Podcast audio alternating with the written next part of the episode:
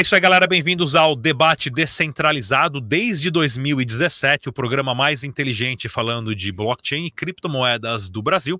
Eu sou o Rodrigues e no programa de hoje nós temos aqui dois convidados. Nós temos o Caio Moreno, fundador do grupo Copa, focado em inteligência artificial, e temos também o Pedro Bala, ele que é o fundador do portal de notícias Bolha Cripto e também um especialista e redator de notícias sobre inteligência artificial artificial. No programa de hoje, nós vamos bater um super papo sobre desemprego, AI, blockchain e a nova economia. Na nossa linha do tempo de cinco pontos, nós vamos conversar sobre AI, o que, que é isso, para que serve e como que a galera está usando, ferramentas e usabilidade, o desemprego que tudo isso pode trazer, o controle e os dados de quem manipula isso tudo vai para onde e quem é o dono disso, e é claro, é claro, qual é o futuro promissor. Vamos começar aqui com uma pergunta rápida e direta. Pedro Bala, para quem não sabe o que é AI, explica para gente da forma mais rápida e mais dinâmica para qualquer pessoa entender. Inteligência artificial é uma tecnologia, né, que algumas pessoas acham que é uma tecnologia nova, mas na verdade é uma coisa que tem sido desenvolvida já talvez há décadas. E agora chegou o momento de ascensão dessa tecnologia, né? Na verdade, ela já era usada em vários aplicativos que a gente usa no dia a dia, mas não tinha esse nome, não tinha esse interesse do público sobre essa tecnologia. Agora, depois do lançamento do Chat GPT, é, estourou em popularidade, né? Se falar sobre essa tecnologia, é, novos sites, novas ferramentas surgindo a cada dia e, basicamente, a inteligência artificial ela se propõe a não vou falar ocupar, né, mas a desenvolver tarefas que antes só poderiam ser desenvolvidas por seres humanos, em especial tarefas é, mais intelectuais, né, como jornalismo, marketing e outros também. Perfeito. Caio, explica pra gente, cara, o que, que é uma AI? Onde que ela tá? Onde que ela mora? De quem que é isso? Legal. Primeiramente, muito prazer aí, Rodrigo. Muito prazer, Pedro. É, obrigado aí pelo convite, obrigado pela é, é, satisfação estar tá aqui para estar tá falando de um assunto que eu gosto tanto e indo aqui para o nosso tema principal, né? Eu já trabalho e estudo sobre inteligência artificial desde 2017 e as pessoas sempre perguntam, né? Que, que diabo é IA? O que, que é isso, né? Como funciona? E eu gosto muito da frase é, de, de, de, ser uma forma bem concisa de se falar, de, de se dizer o que é isso, né? IA são máquinas que aprendem. Eu gosto muito de condensar isso. São máquinas que aprendem. Então, da mesma maneira que você tem uma criança, que você tem que mostrar para ela o que é certo, o que é errado, como funciona alguma coisa, se, é, se isso é uma casa, se isso é um cachorro, se isso é um quadro, você precisa ensinar a criança para que ela aprenda através do erro. E as máquinas, elas são basicamente assim. Então, é, existe é, os algoritmos, né, o algoritmo de recomendação de anúncios do Facebook, o algoritmo de recomendação de vídeos do Netflix, o algoritmo de recomendação é, de, é, de produtos da Amazon para saber o que mais você compra, ou até mesmo o corretor do seu celular, todos eles são feitos com é, algoritmos de inteligência artificial para que as pessoas elas consigam ter uma, um produto personalizado para elas. Então, você basicamente ensina a máquina como o ser humano ou como aquela pessoa deve se portar para que é, você tenha produtos muito mais personalizados e a experiência do usuário é muito melhor. Então, uma coisa é você ter um feed do Instagram igual para todo mundo, e outra coisa é você ter um feed de Instagram que ele já sabe quem é você, onde você mora, com quem você conversa, qual o que, que você curte, o que, que você comenta, o que, que você compartilha.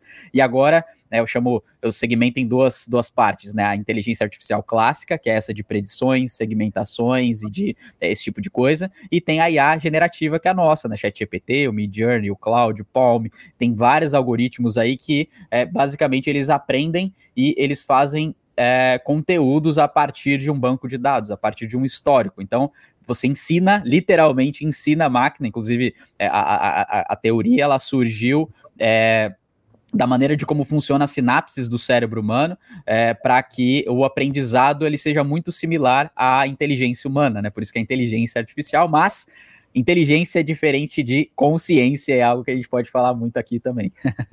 Não, perfeito. É o machine learning, sem dúvida nenhuma, foi algo que revolucionou a forma de aprendizado. Você falou como a criança tem que aprender, me lembrou a cena do, de um seriado americano chamado Silicon Valley, que o cara tinha que fazer um AI lá para reconhecer o que, que era o que, que era cachorro quente. Mas o AI do cara era burro, ele reconhecia cachorro quente e depois o que não era cachorro quente ele falava ele não falava é uma pizza ou é um chocolate, ele falava não é um cachorro quente. Não sei, não é. é não exatamente. sei, não é. É e não é, né? Bem, bem primitivo. Tem umas fotos bem interessantes, rapidinho, tem uma foto até interessante, né? É, de, de, que mostra as limitações da IA, né? Então, por exemplo, é, tem um cachorro sentado no, no chão e tem uma grade na frente do cachorro fazendo uma sombra no cachorro. E aí você vê nitidamente que é um cachorro, só que o cachorro ele fica listrado por conta da sombra da grade. E a IA reconhece aquilo como um tigre, porque ele é listrado. Então, tem muitas limitações limitações com a IA, é, é, justamente porque você ensina baseado nos pixels da foto. Ela não tem essa consciência de olhar para aquilo, não, isso aqui é uma sombra, né? ela não analisa o contexto, você tem que ensinar para ela. Não, perfeito. Vamos conversar então das ferramentas e da usabilidade, porque hoje você tem muitas ferramentas para resumir texto, artigo, vídeo, transformar vídeo em texto, transformar texto em vídeo, transformar animação, animar foto, responder automaticamente. As ferramentas e usabilidade está transformando como as pessoas uh, se comportam. Aqui no canal, principalmente, nós mudamos o nome do nosso designer. Porque o nosso designer que faz as nossas capinhas é excelente, mas compramos a licença do Midjourney e não mandamos o designer embora, nós mudamos o, a, o cargo dele para operador de designer e não mais um criador de design. Então ele opera o design agora, ele opera ferramentas, mas a, as nossas funções ficaram muito melhores, a nossa, o visual melhorou muito. Como que vocês entendem a parte de ferramentas e usabilidade? Começar com o Caio. É, assim, eu, eu falo muito dentro, inclusive, das minhas redes sociais, da minha comunicação e palestras, consultorias que a gente dá, que eu chamo que o futuro ele é híbrido. Não, o futuro não é de máquinas e nem de humanos, e de sim de humanos que sabem utilizar a máquina. Então, se alguém vai ser substituído aqui, não vai ser por máquina, não vai ser o, exterminador do futuro, vai ser um humano que sabe operar melhor a máquina do que você. Então, é, é, é extremamente necessário, independentemente de qual seja a sua profissão, se você é um psicólogo, se você é um nutricionista, se você é um designer, se você é um gestor de tráfego, se você é um desenvolvedor web, você precisa entender pelo menos qual que é o funcionamento da máquina e como ela, é, como que ela opera, o que, que é. É claro, você não precisa entrar em aspectos mais profundos dos quais eu gosto de estatística, matemática e, e, e olhar a parte algorítmica com uma forma profunda, como um especialista de inteligência artificial. Não, você precisa entender o, o, o potencial da ferramenta e o que, que ela é capaz de fazer. Como que você consegue utilizar ela no seu trabalho? Eu, eu, categorizo em três partes isso. Então, eu categorizo em trazer mais lucratividade, ou seja, você tem o mesmo investimento e você consegue lucrar mais com isso. Mais eficiência, ou seja, você consegue é, fazer a mesma coisa em menos tempo, sem perder a qualidade, porque é muito fácil você fazer 100 anúncios em 15 minutos como IA, mas 100 anúncios que funcionam é completamente diferente, por isso que você precisa do humano para dar direção para a máquina. E o terceiro é a diminuição de custos. Na verdade, é, o, uh, ter mais lucro ou diminuir custos, no final eu vou ter mais dinheiro, né? Eu vou ter mais margem para trabalhar aquilo que eu, que eu tenho. Mas é, é, extremamente diferente eu economizar em algum tipo de, de material de construção do que eu direcionar melhor o público-alvo dos meus anúncios. Uma coisa é menos custos, outra coisa é mais lucro. Então, é, todas, as, todas as profissões, eu acredito muito que o mercado de trabalho ele vai mudar muito, porque as coisas que os seres humanos faziam antes, é, elas não são tão valiosas assim com a era da inteligência artificial. E eu acho isso bom, porque o ser humano, ele não foi feito para fazer tarefas repetitivas, ele não foi feito para fazer tarefas banais, ele não foi feito para fazer tarefas que são corriqueiras, ele foi feito para criar, ele foi feito para é, é, é, analisar, ter empatia, é, dar direção das coisas. Eu acho que aqui vai dar certo, para lá vai dar certo. Ele não foi feito para ficar batendo martelo ali, né, de fazer tarefas repetitivas. Isso uma máquina faz. Então, é, eu acredito que a tecnologia ela traz muito mais essa é, é, é, essa capacidade de nós, seres humanos, podermos é, sermos seres humanos, é, sermos é, desenvolvidos e, e, fazer aquilo que nós fomos desenvolvidos para fazer, que é a parte criativa, né? Uma máquina ela não vai dormir e acordar com uma ideia mirabolante, não. uma máquina não vai conseguir ver um filme, conversar fazer uma entrevista, ter um insight, ter uma ideia e ter outra coisa, né? Não tem como. Então, é, eu vejo muito que a máquina e as ferramentas, elas são uma, uma uma arma muito poderosa é, para você que esteja já é, é, executando qualquer tipo de trabalho para auxiliar no seu trabalho de hoje. Não, sem eu... dúvida nenhuma. O chat GPT para mim é nada mais é do que uma calculadora para minha mente. É, podia, é, isso aí.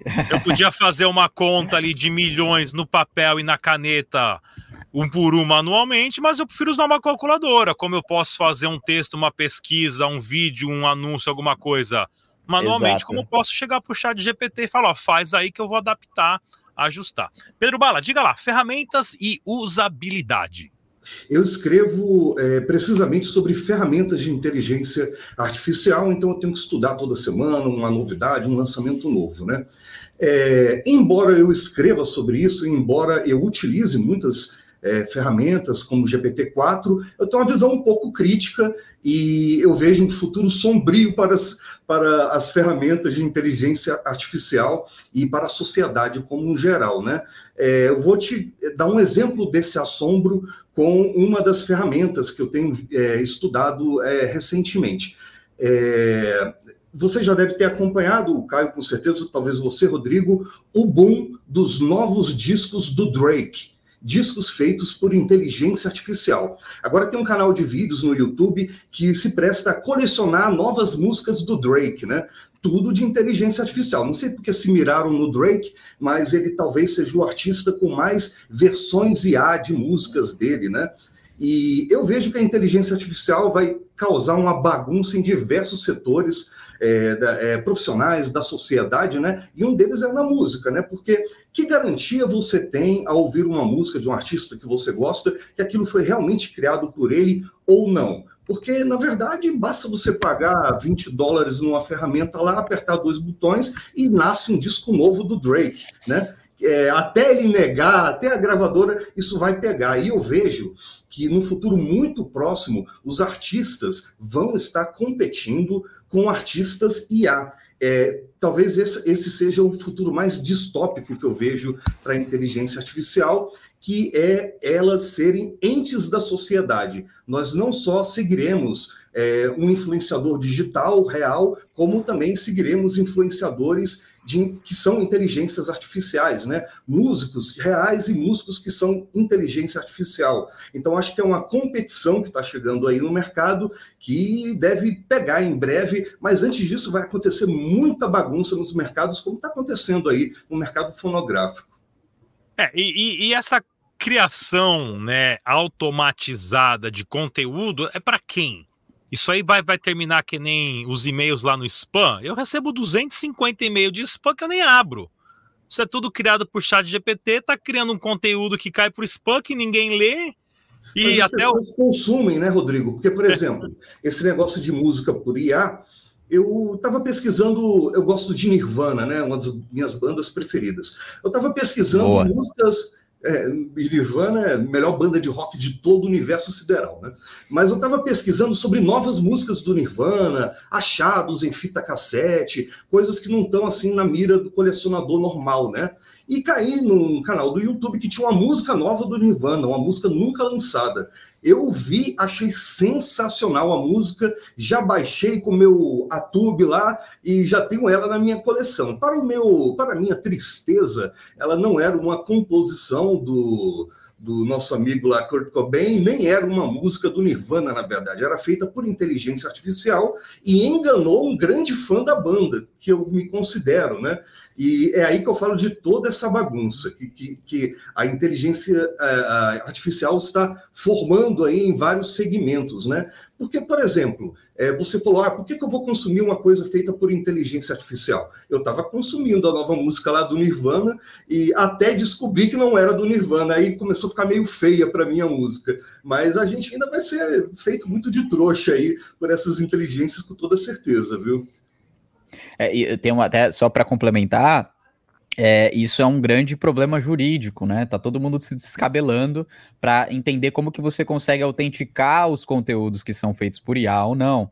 É, as empresas, né? Já existem vários é, várias plataformas que identificam se o conteúdo ali foi ou não é, gerado por IA. E se a gente tem acesso a esse tipo de, de plataforma, você acha que a Google não tem esse acesso no YouTube, ou na rede de pesquisa, ou na Meta? Então, tudo que é gerado por IA, com certeza vai sofrer uma um boicote das redes, né, para valorizar o conteúdo feito por humano.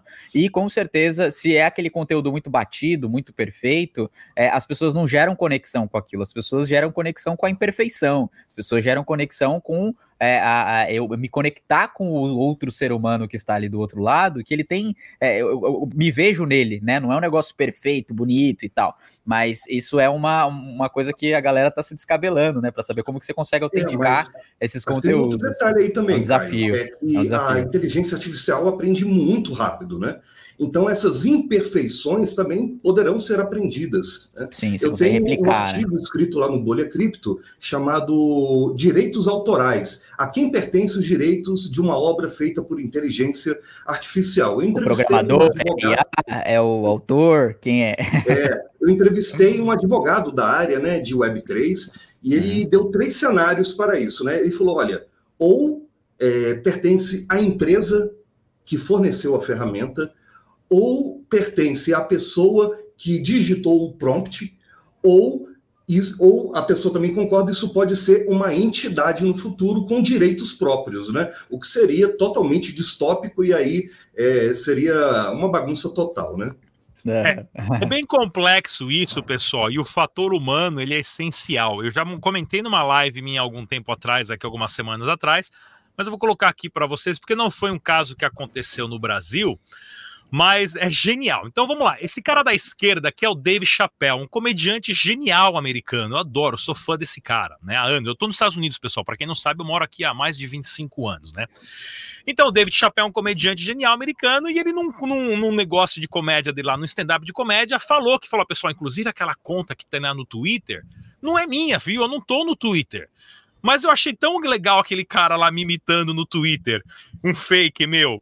E o cara é tão engraçado que eu até criei uma conta minha que não é o meu nome só para seguir ele porque eu tô roubando umas piadas dele. E foi a piada que o cara fez porque era uma conta de AI. Era uma conta, não era uma conta de AI, certo? Era uma conta do nome dele, mas não era ele. E aí essa conta começou a arrumar briga com esse cara do lado aqui, que é o Cat Williams, que é outro comediante. E saiu um quebra pau no Twitter feio dos caras, com a conta falsa desse cara aqui, metendo pau nesse cara aqui. Podia aí, ser uma conta falsa desse outro cara, né? Ia ser mais Calma, calma. Né? Aí os caras estão numa balada lá em Las Vegas, sei lá onde, o David Chappelle foi com toda humildade, chegou no cara e falou: então, Cat Williams, olha, vim pedir desculpa, velho. Aquela parada lá no Twitter que aconteceu, que os caras te xingaram lá, não sei o que lá, não, não sou eu, viu? Aquela é uma conta falsa minha no Twitter. Aí o Cat Williams respondeu para ele: Mas o que, que você tá falando, brother? Eu também não tô no Twitter. Ou seja, era um bot brigando com outro e criou um negócio de entretenimento para milhões de pessoas ficarem discutindo. E foi uma nova, era um negócio de entretenimento, de bote para bote, para entreter o organismo, né, os seres humanos. Então foi genial o que aconteceu. Nesse meio tempo, vamos falar do impacto que a AI traz, que é o desemprego. Está todo mundo dizendo que vai todo mundo ficar desempregado, que a AI isso, a AI aquilo. Aqui no canal a gente adaptou. A gente só trocou o cargo do nosso designer. Ele não é mais designer, ele é operador de, de AI agora. Ele é operador de design. E bola para frente, né? E vamos, vamos mencionar o caso aí do criador do chat GPT, o, esqueci o nome dele agora. O, Sam Altman. O Sam Altman, que também é o criador do One World Coin lá, do World Coin, OneCoin, como é que é o nome lá? Me lembrem aí, pessoal. WorldCoin mesmo. WorldCoin, WorldCoin, certo? Que basicamente o cara que criou o chat GPT tá falando, olha pessoal, isso aqui é uma tecnologia que tem um impacto tão grande que sim, milhões de pessoas vão ter que se readaptar profissionalmente no mercado de trabalho. Que, na minha opinião, e ele falou que ele tem uma solução para isso, que é escanear a íris de todo mundo, para poder criar uma identidade digital do ser humano no planeta, e com isso você sabe quem é bot e quem não é. Esse é o tópico 2 do controle de dados. Mas vamos falar do desemprego, porque, na minha opinião, o fundador do Chat GPT, ele cai na categoria do bombeiro que ataca fogo na sua casa e depois vem para apagar o fogo e quer que saia como herói. Como que vocês enxergam isso começar com o Caio? Diga lá, Caio. Olha, eu não não tô acompanhando muito uh, o que o WorldCoin está fazendo. Eu sei que é uma empresa de, de cripto, né? Uma empresa de, de blockchain do Sam Altman. É, eu não sei se ela, nem se ela tá abaixo da OpenAI, eu não sei se é uma iniciativa da OpenAI, né? Ele pegou a empresa, aí ele fez o ChatGPT, aí tem o DAWI, que é o de criador de imagem, e tem outras empresas ali dentro daquela, é, daquele conglomerado ali da, é, da OpenAI, né? Que inclusive foi um dos cofundadores é o, é o Musk, né? Uh, assim, sobre o desemprego, né? Eu to, toda toda revolução tecnológica ela causa ela causa substituições, ela causa desemprego. Então hoje em dia a gente não tem mais é, operadores de elevador, a gente não tem mais cobradores de ônibus nos Estados Unidos ali, é, não tem mais frentistas, por exemplo, não tem mais pessoas para é, embalar os pacotes no supermercado, né? Uh, nos, nos fast foods, você tem aqueles totens de autoatendimento, então você não tem pessoas para atender ali. Então, a partir do momento que a tecnologia ela vai se desenvolvendo e ela vai é, crescendo, é, existem pessoas que é, elas serão sim substituídas, mas de novo, elas serão substituídas por pessoas que sabem utilizar a máquina melhor ou, ou têm uma, uma visão estratégica melhor. Então, você deu o exemplo aqui do seu designer. Eu tenho certeza que o seu, seu designer, se ele fosse apenas uma pessoa operacional, que ele recebia ordens do que fazer e ele executava, ele seria substituído. Mas a partir do momento que você tem um designer que ele é mais estratégico, ele entende é, da, é, da conexão, né? Porque é, é, é a, a, o designer que ele é estratégico, ele entende que aquela arte vai gerar um, um determinado tipo de sensação na outra pessoa que está ali do lado.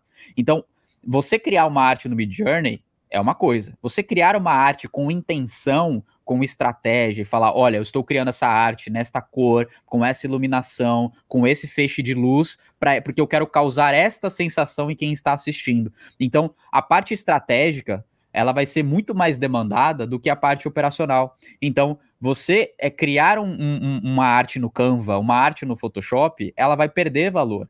Mas o que, que vai aumentar de valor? O profissional, que ele consegue é, analisar o contexto como um todo e ele vai montar uma campanha, ou ele vai montar um tipo de estratégia específica para um determinado objetivo que você queira executar.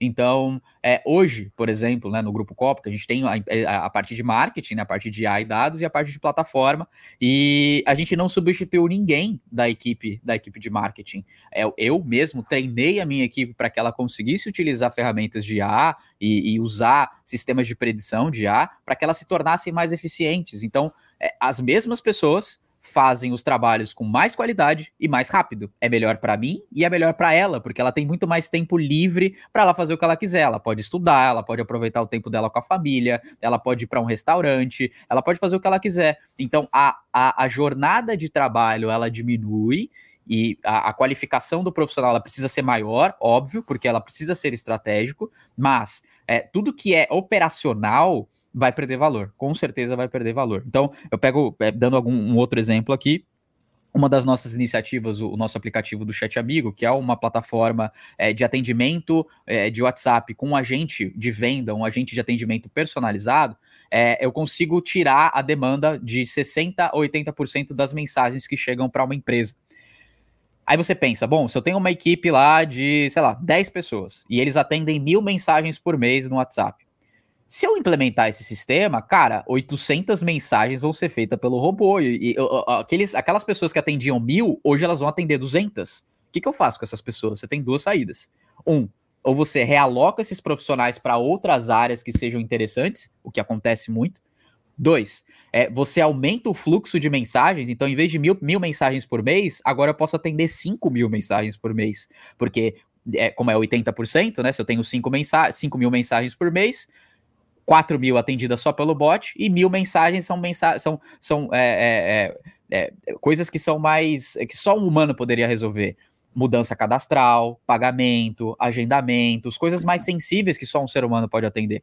Você tem isso, ou você demite a, o seu time, o que eu não, não acho uma boa saída. Por quê? Porque você pode ter uma expansão muito mais rápida e muito mais acelerada com a mesma quantidade de pessoas, e você usa sua máquina para otimizar e acelerar o seu crescimento. Então, é, em vez de você diminuir a equipe, você aumenta o fluxo de demanda, o fluxo de pessoas Sem que vêm até você. nenhuma. Entendeu? Aqui a gente, né? Aqui já, já é claro, a gente já começou a, a fazer mais coisas com menos tempo, com a mesma quantidade de pessoas. Exato. Né? E aí agora os seus, as pessoas que estão no seu time, elas podem olhar para outro projeto. Pô, vamos, vamos montar um outro projeto aqui no nosso, é, no nosso arcabouço aqui do que a gente pode oferecer para as pessoas. Então as pessoas elas acabam tendo mais tempo para é, é, serem mais estratégicas, serem mais é, analíticas, é, de ter essa curadoria, porque agora a gente tem muito. O, o nosso problema hoje na internet não é informação. A gente tem informação é, cara, qualquer informação que você quiser, você vai achar na internet. Qual que é o problema hoje? Curadoria. O que, que é bom, o que, que é ruim e o que serve para mim hoje. É, quem que é quem organiza essas informações é o profissional que é valioso, porque as informações tá toda, são todas postas aí na mesa, né? É, é, é muito, mais, muito mais fácil Boa. hoje. Pedro Bala, desemprego. Vai vir uma onda de desemprego ou a galera tem que se virar e o assessorista lá do elevador tem que começar a fazer alguma outra coisa com o dedo dele ali, porque só ficar apertando 3, 4, 5 não, não vai, né? É, os futuros sombrios que eu vejo para a tecnologia de inteligência artificial, esse aí está fora da minha lista, porque eu acho uma grande besteira.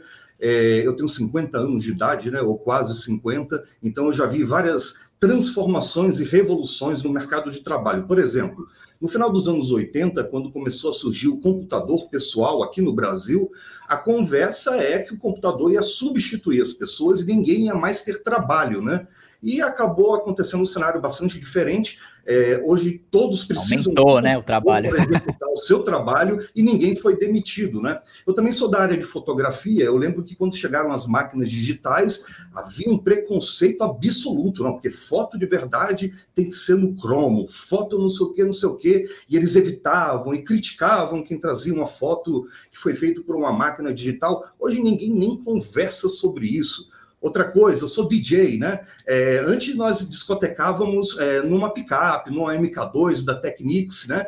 E aí surgiram os equipamentos digitais, aí o povo, nossa, mas você usa o sincronismo para mixar? Então você não é um DJ de verdade. Hoje ninguém conversa mais sobre esse assunto. Os grandes DJs antigos todos usam o sync, é, é, há uma outra visão, né? Então eu acho isso aí um argumento meio mentiroso que eu já vi várias vezes o que existe de verdade é a mudança do mercado de trabalho.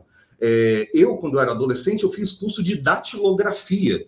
Que hoje eu também, eu também. Eu ia falar disso aí, esqueci.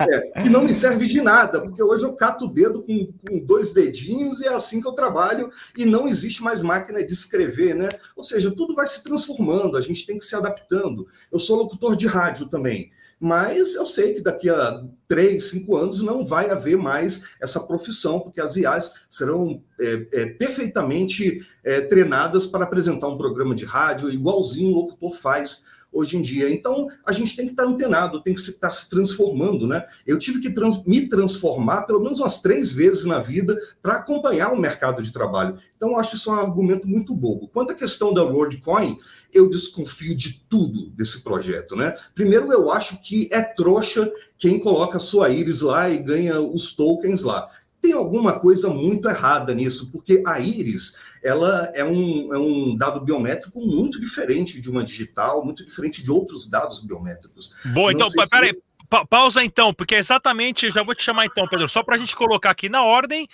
controle e dados, né? Porque o cara que vai vir apagar o fogo da sua casa, que ele acabou de tacar o fogo na sua casa, que é o bombeiro aí, que é o cara do chat GPT, tá falando assim: olha, me dá aqui um pedacinho de informação única do seu corpo, que eu vou guardar ele com todo carinho, mas não vou falar para ninguém que tá comigo. certo? E pode confiar que tá tudo em casa. Manda ver então, Pedrão. É, eu não confio em governos e muito menos em empresas privadas, né? Governos estão aí para nos controlar e empresas privadas estão aí para defender seus próprios interesses. Então a gente não sabe qual é o interesse real por trás dessa captação de, de biometria de olhos, né? É, a gente sabe que, por exemplo, não é uma coisa científica, mas existe uma ciência chamada iridologia que fala da minha personalidade, que fala de possíveis doenças, questões genéticas da minha família através da minha íris. Eu não sei se isso é verdade ou se não é, mas se for verdade, estamos muito ferrados, porque a gente está entregando dados muito sensíveis nesse projeto. Quanto esse caso do cara ter ido lá no parlamento falar que as pessoas perderão o emprego e por isso ele está criando uh, uma renda universal, isso me parece mais uma jogada de marketing para atrair a atenção para a moeda e para a tecnologia dele. É, os governos são campeões de fazer isso, né? incutir o medo na população para, por algum motivo escuso. E é isso que eu enxergo nessa WorldCoin. Eu jamais daria o meu dado biométrico nem para essa, nem para nenhuma outra empresa, porque eu acho que quando chegam essas novas tecnologias, a gente tem que observar um pouco. Quando o Pix chegou, eu demorei seis meses para fazer uma chave Pix porque sei lá, sei lá o que, que, era isso, se podia dar um grande bug bancário, né? A gente tem que observar e entender quais são os interesses reais por trás de uma nova tecnologia. Então eu vejo com total desconfiança esse projeto da WorldCoin, como também vejo com total desconfiança os projetos da OpenAI, são muito bons, ferramentas muito importantes. Eu uso o GPT-4 no meu dia a dia, mas a gente tem que ter cautela, né? Porque como eu falei, empresas estão aí para defender os seus próprios interesses e nem sempre esses interesses estão às claras, né? Então, eu tenho um amigo pessoal que colocou a íris dele lá em São Paulo e eu falei: isso é muito trouxa, toma cuidado, toma cuidado. Pois é. Caio, vamos lá. Controle e dados. Tudo que é de AI, que processa dados, que processa transação, que gera a informação fica armazenado em algum lugar e alguém é dono e alguém tem acesso. E aí? Isso é, isso é um assunto que eu abordo muito sempre, é, de levantar essa bola e fazer as pessoas se questionarem por isso, porque é, assim, quando isso tudo começou a surgir, lá em 2007, 2010, com o surgimento da Netflix, da Uber, da Amazon surgiu um pouquinho antes, mas essa, o Meta, né, o, o Facebook, quando eles surgiram, eles entenderam que quando eu coleto dados de uma, das pessoas, eu consigo criar padrões de comportamento através daqueles hábitos, e quanto mais dados eu tenho da mesma pessoa, mais eu consigo prever o comportamento dela. Então, é, hoje, é, depois de 2017, com a eleição do Trump, que rolou aquele escândalo com a Cambridge Analytica, onde o Facebook vendeu dados para uma empresa para conseguir manipular as pessoas para votar em alguém, então você percebe que as mídias sociais elas são uma arma fortíssima de manipulação de massas, porque se você entende que uma pessoa ela tá mais propensa a ter depressão, a ter ansiedade, ela tá brigando com o marido, porque você tem acesso às conversas, você sabe o que está acontecendo. Então, é, você entende perfeitamente como a pessoa se comporta e você consegue manipular aquela informação para você induzir a pessoa a fazer algo, induzir a pessoa a querer é, estar lá mais tempo, fazer alguma coisa lá mais tempo. E mesmo sabendo sobre isso, a gente, todos nós somos seres humanos e somos animais irracionais. Então a gente está propenso e propício a cair nessas armadilhas de você, quando você está muito estressado ou quando você está entediado, você vai abrir, ou quando você está esperando o elevador, o que, que você faz? Você pega o celular, abre o Instagram e fica lá né? É, ou o Twitter e fica lá. Então, é, você precisa estar o tempo todo se autoanalisando, entendendo o que você está fazendo para que você não caia nessas armadilhas, porque ele sabe muito mais do que você. O Facebook tem mais de 50 mil pontos de contato por pessoa do que é, se refere o que você é. Então, é, eu não consigo imaginar 50 mil pontos de contatos de mim mesmo, então ele sabe muito mais de mim do que eu, né? Então, essa essas políticas de privacidade de dados, elas estão muito mais bem propagadas hoje em dia, inclusive se você usa Apple, é, se você usa o iPhone, você consegue ir na App Store e lá dentro da App Store tem uma, uma parte de política de privacidade. Então, todo aplicativo novo que você instala, você consegue ver o que, que você está compartilhando de dados do seu celular para aquele aplicativo. E se você for olhar, por exemplo, o Threads, que é a nova plataforma lá do Meta, você vê que eles coletam dado biológico do seu corpo, do seu, do, do seu Apple de saúde, do seu, do seu app de saúde do seu celular ele coleta dados bancários, ele coleta dados sigilosos, ele coleta dados de conversa. Então, é, as empresas elas já fazem isso. Isso já está claro. Se você abrir aí, abre, pega o seu celular, vai lá na App Store. Eu não sei se tem na, na, na, na, na, na do Android, né? mas tem lá política de privacidade e você consegue ver exatamente o que eles coletam e o que eles fazem com a informação. Oi, pode falar. Sabe o que eu acho interessante? É com que facilidade nós compartilhamos nossos dados pessoais com essas empresas, né? É, por comodidade ou por dinheiro. Você vê, Exato. eu acredito que você seja um cara novo, com menos de 30 anos e tal, mas o Rodrigues vai lembrar exatamente do que eu estou falando. Quando a internet surgiu é, nas residências aqui no Brasil, que foi no final dos anos 90, início é, dos anos 2000, né? É, se alguém falasse para a gente que a pessoa que ah, eu estava usando tal serviço na internet, eu digitei o meu endereço lá todo mundo ia achar a coisa mais bizarra do mundo. Você lembra Colocou disso? seu cartão de crédito lá? Eu, peguei essa época. O seu endereço, Cara, é. Eu lembro. Era, esse era o comportamento. Hoje o Google sabe onde eu vou quanto tempo eu fico, com que velocidade eu fui, qual foi o trajeto que eu fiz, e a gente não se importa, simplesmente está tudo normal, Sim. a gente dá esse dado, né? Então é isso, eu hoje não daria o meu dado bio, biométrico para essa empresa, mas quem sabe amanhã ela me oferece uma comodidade tão grande que eu não veja mais importância uhum, nisso. Exato. Então eu vejo no comportamento humano que as pessoas não estão dando mais importância para a sua privacidade. É, que privacidade nós temos? O Google sabe aonde eu estou, aonde eu vou, o meu okay. endereço, os números do meu cartão de crédito, é, dados pessoais da minha família, quem são os meus familiares. Assim, tá complicado. A, a, a, gente não sabe aonde que vai chegar tudo isso, afinal de contas. Eu lembro, eu lembro quando, em 95, eu ia na casa de um amigo meu, porque ele tinha um pacote de internet de três horas por semana. Nossa. Que ele comprava um pacote e sexta-feira a gente ficava uma hora na internet na casa é. dele, porque ele tinha um pacote de três horas por semana, né? Empresas de telecomunicações têm muito dado das pessoas. E eu, eu não, não, sei muito longe, né? As pessoas elas desbloqueiam a tela do celular com o quê? Com o rosto. Isso é um dado biológico, isso está armazenado em algum banco de dados. Ou quando você entra em, uma, em um prédio, é, tem muitos prédios hoje que eles fazem o desbloqueio de catracas pela, pela parte facial. A sua parte facial tá lá, a sua íris, o seu rosto, a sua digital digital. Então, dados biológicos são muito sensíveis e quem sabe utilizar dados biológicos na área da saúde, é isso que o Pedro falou. Você consegue olhar toda a, a cronologia passada da sua família e você consegue saber se eu vou ter um câncer, se eu vou ter algum tipo de coisa, algum tipo de problema. Inclusive, tem empresa, é, está muito discutido também nos Estados Unidos, das empresas de, é, é de, de é, que vendem planos de saúde, planos de segurança, porque se eu tenho os dados da pessoa, eu posso cobrar mais caro com alguém que tem mais propensão a ter câncer, porque meu pai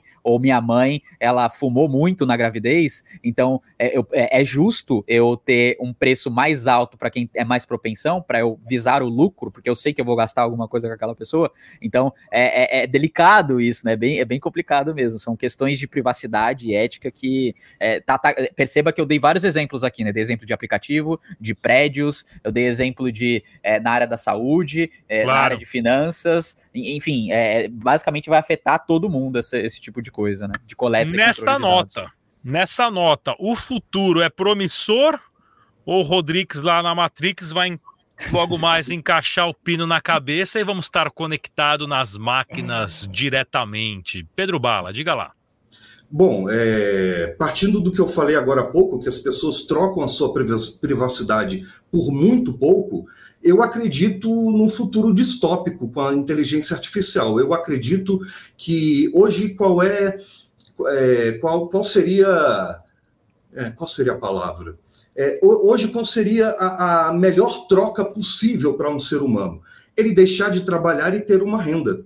Né? Ele viver a sua vida, fazendo o que ele gosta, um, é, um, um, uma vida mais hedonista, né? em que ele não precisa se preocupar com o trabalho, em que ele não precisa se preocupar, preocupar com o dinheiro, e eu vejo que a inteligência artificial, cedo ou tarde, vai suprir isso. Inteligências artificiais de governos mesmo.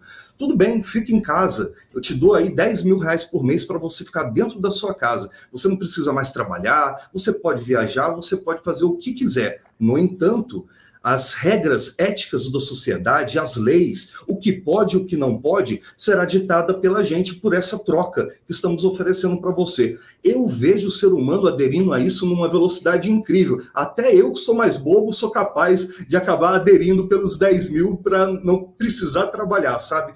Então, eu acho complicado. Eu acho, por exemplo, aí, é, vão chegar aí as inteligências artificiais da área de medicina, da área do direito, né? Com quem você, qual advogado você vai querer se consultar? Com o tiozão lá que estudou direito há 20 anos atrás, está atualizado de umas coisas, não entende outras, ou você vai ter um advogado que é uma inteligência artificial, que tem todo o banco de dados do mundo sobre tudo do, da área de direito. É, quem é mais confiável? Um médico de 50 anos de idade, que vai lá trabalhar todo dia, tem dia que ele está mal-humorado, tem dia que ele está com problema pessoal, ou uma inteligência artificial que tem todos os dados sobre saúde, sobre doença do mundo, estatísticas. Eu vou preferir muito mais ser atendido por uma inteligência artificial do que por um humano. Então, eu acho que essa troca da privacidade pelo direito de pensar pelo dinheiro e pelo controle total do Estado é um futuro distópico que a gente deveria estar pensando nele. Caio Moreno, diga lá, Caio, futuro é promissor ou não? Olha, é, eu, eu tenho uma, uma, até uma, uma complementariedade, né, que eu, do, do, do Pedro. Eu, eu, eu, acredito muito no futuro híbrido. Acredito muito que é, máquinas e humanos trabalhando em conjunto, eles têm muito mais resultado. Tem uma pesquisa, inclusive, é, de uma universidade, não, não lembro o nome da universidade, posso até pegar, mas foi no livro que eu li é, de máquinas preditivas, onde eles traziam esses conceitos de pre previsibilidade de máquinas mesmo. Quando você tem um humano, por exemplo, para dar um diagnóstico de câncer através de uma chapa de de, de pulmão ou o que quer que seja que ele esteja analisando, ele tem algo em torno de 96 a 97% de assertividade. Uma máquina tem algo em torno de 91, 92. Mas quando você junta o humano e a máquina, você chega a 99.5. Então, quando o humano ele sabe trabalhar muito bem com a máquina lado a lado, ele se torna muito mais assertivo, ele se torna muito mais rápido, ele se torna muito mais eficiente, ele se torna, ele tem uma visão. É como se ele tivesse um assistente que ele tenha um, um, um, o acesso a uma base de dados gigantesca, com uma velocidade descomunal, e eu pego aquela informação e ela funciona como uma. Uma, é como se eu estivesse pesquisando no Google. É uma, uma variável, uma nova variável, tem o Google, aí eu tenho uma, a minha IA, que é especialista no que eu preciso, aí eu tenho a minha rede de colegas de trabalho, então eu tenho uma, uma nova variável para tomar uma decisão. É, o Rei Dalio, um dos maiores economistas do mundo, no livro dele de Princípios de Rei Dalio, ele cita é, que ele já utilizava algoritmos de recomendação para tomar melhores decisões. Então ele tinha os analistas, ele tinha a cabeça dele e ele tinha um algoritmo para ter mais assertividade naquilo que ele estava escolhendo, né? Então, eu acredito que é, é, é uma balança, né? Quanto menos privacidade você tem, mais personalização. Ou seja, quanto mais eu entrego os dados para as empresas e para as pessoas, melhor o conteúdo vai vir até mim, melhor o, o, o, produto, o serviço eu vou receber. Quanto mais privacidade eu tenho, menor a, a, a, a personalização. Logo, eu vou receber igual, o feed do Instagram é igual para todo mundo, não vou receber só o meu feed personalizado para mim. Então, é, eu acredito que isso deva ser uma escolha de cada uma das pessoas. Olha, eu não quero compartilhar, não ligo de ter um serviço e um produto ruim, tá tudo bem. Ou cara, não tô nem aí, eu não tenho nada para esconder, tá tudo certo, pega aí os meus dados e eu só quero ter um produto e um serviço legal, né? Eu acho que isso deva, é, isso precisa ser uma escolha das pessoas. Elas, isso deve ser claro, isso deve ser transparente para que as pessoas tomem as decisões do que elas querem para a própria vida delas, né? E sobre o que você falou do chip na cabeça, né? O, é uma, uma área que eu estudo há muito tempo também, a parte de é, interfaces neurais. Inclusive, existem, não tem só a Neuralink fazendo isso, que é a empresa do Elon Musk, mas tem várias outras empresas que já trabalham com interfaces neurais e eu acredito muito que isso vai ser o futuro, assim. É, as pessoas, elas vão querer uma facilidade maior de executar coisas, de fazer coisas. É, é muito mais fácil eu mandar uma mensagem do WhatsApp pela cabeça, em vez de eu pegar o celular, desbloquear, abrir o aplicativo. Então, as pessoas, elas querem agilidade, elas querem conforto, elas querem comodidade. Então, é óbvio que os, os primeiros experimentos serão para as pessoas que são mais é, é, precisam mais desse, desse tipo de serviço, paraplégicos, é, pessoas que têm Alzheimer, ansiedade, depressão, para corrigir esses transtornos que o cérebro causa, até por conta de hábitos das pessoas, e depois acredito que isso vai abrir mais para a massa, né? É, com certeza não vai ter uma alta aderência no início, justamente porque as pessoas têm medo. É, cara, como assim? Alguém vai ter acesso aos meus pensamentos? O que, que é isso? Tipo, é, eu tô na, na, na Matrix, literalmente na Matrix, mas tem outras pessoas que elas vão achar, não, cara, tenho nada para esconder, tá tudo certo e eu só quero viver minha vida bem e eu vou morrer o final da vida ali, vou estar tá, tá feliz, né?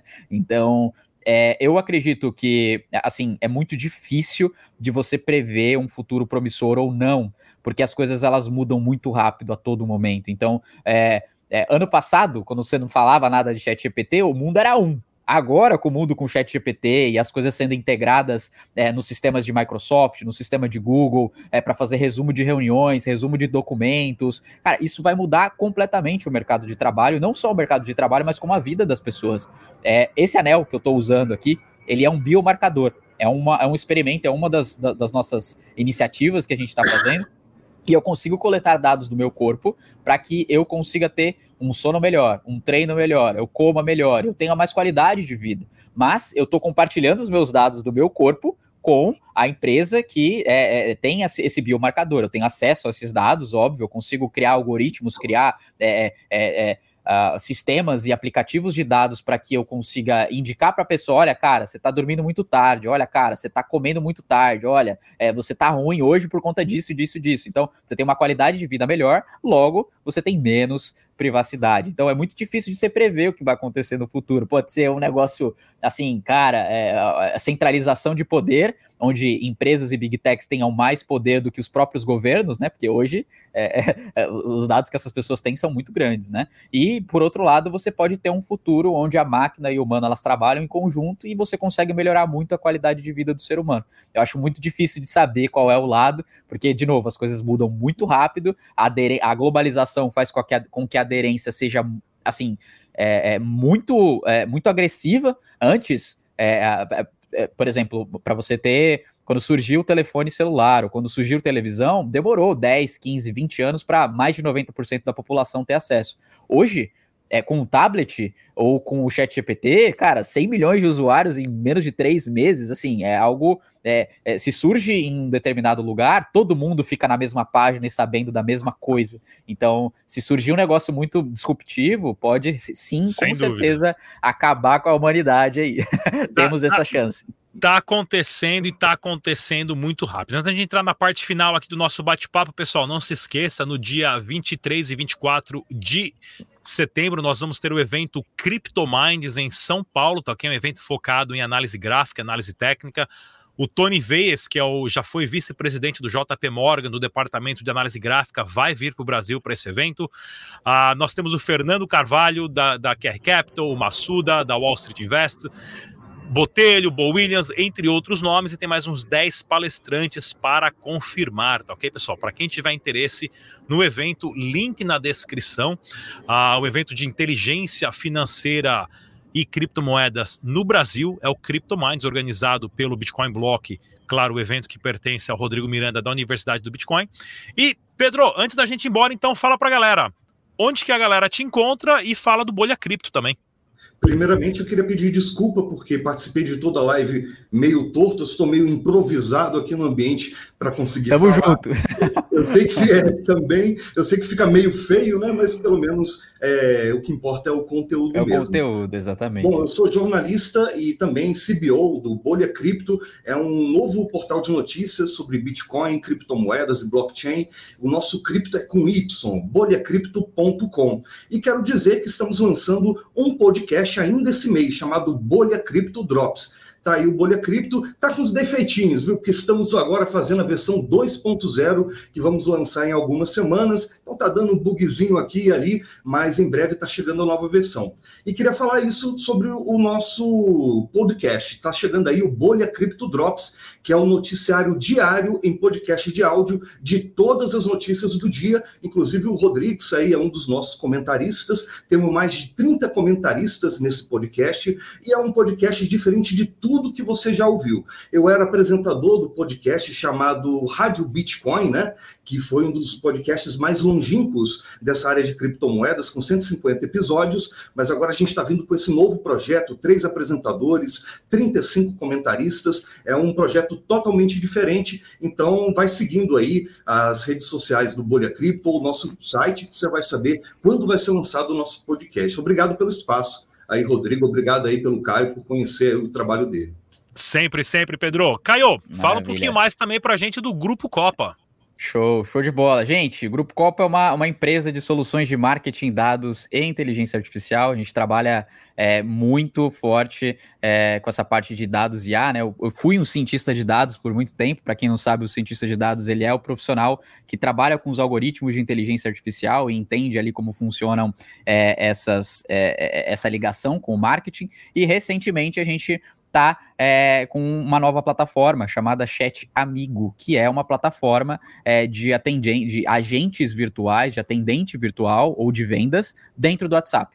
Então, da mesma maneira que você consegue treinar e qualificar uma ferramenta de GPT para ela se tornar, por exemplo, olha, eu quero que você se comporte como é, o, o assistente do Pedro Bala, né? É, eu quero que você divulgue os podcasts, eu quero que você divulgue as informações que tem ali é, dentro do, do, do, blog e eu quero que você seja muito atencioso, eu quero que você seja persuasivo para vender os cursos, não sei se ele tem curso, né? É, vender o evento ou vender algum tipo de coisa e essa pessoa, esse, esse bot, ele vai estar tá atendendo essas demandas mais corriqueiras, essas demandas mais é, que, que, todo mundo pergunta, né? As, as, as questões que sempre surgem dentro de um, de um chat de atendimento ou de um chat de vendas. E aí a gente consegue separar né, o atendente humano para ele trabalhar só com né, os leads mais qualificados, com as pessoas que realmente têm problemas Top. que precisam ser resolvidas por um humano, e com certeza é, é, é, ter essa, essa personalização, né? Porque ninguém aguenta mais chegar no chatbot e falar: olha, eu quero fazer tal coisa. Tec 1 para não sei o quê, Tec 2 para lá lá lá.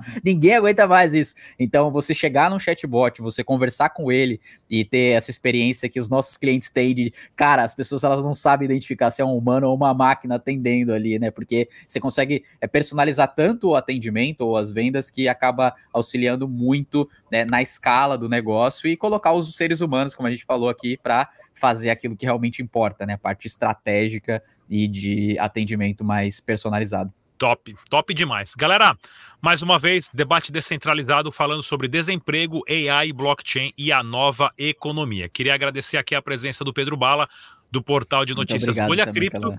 e também do Caio, fundador do grupo Copa. Muito obrigado, Muito até obrigado a próxima, pessoal. Pelo, pelo convite, viu, pessoal? Tchau, tchau. Prazer.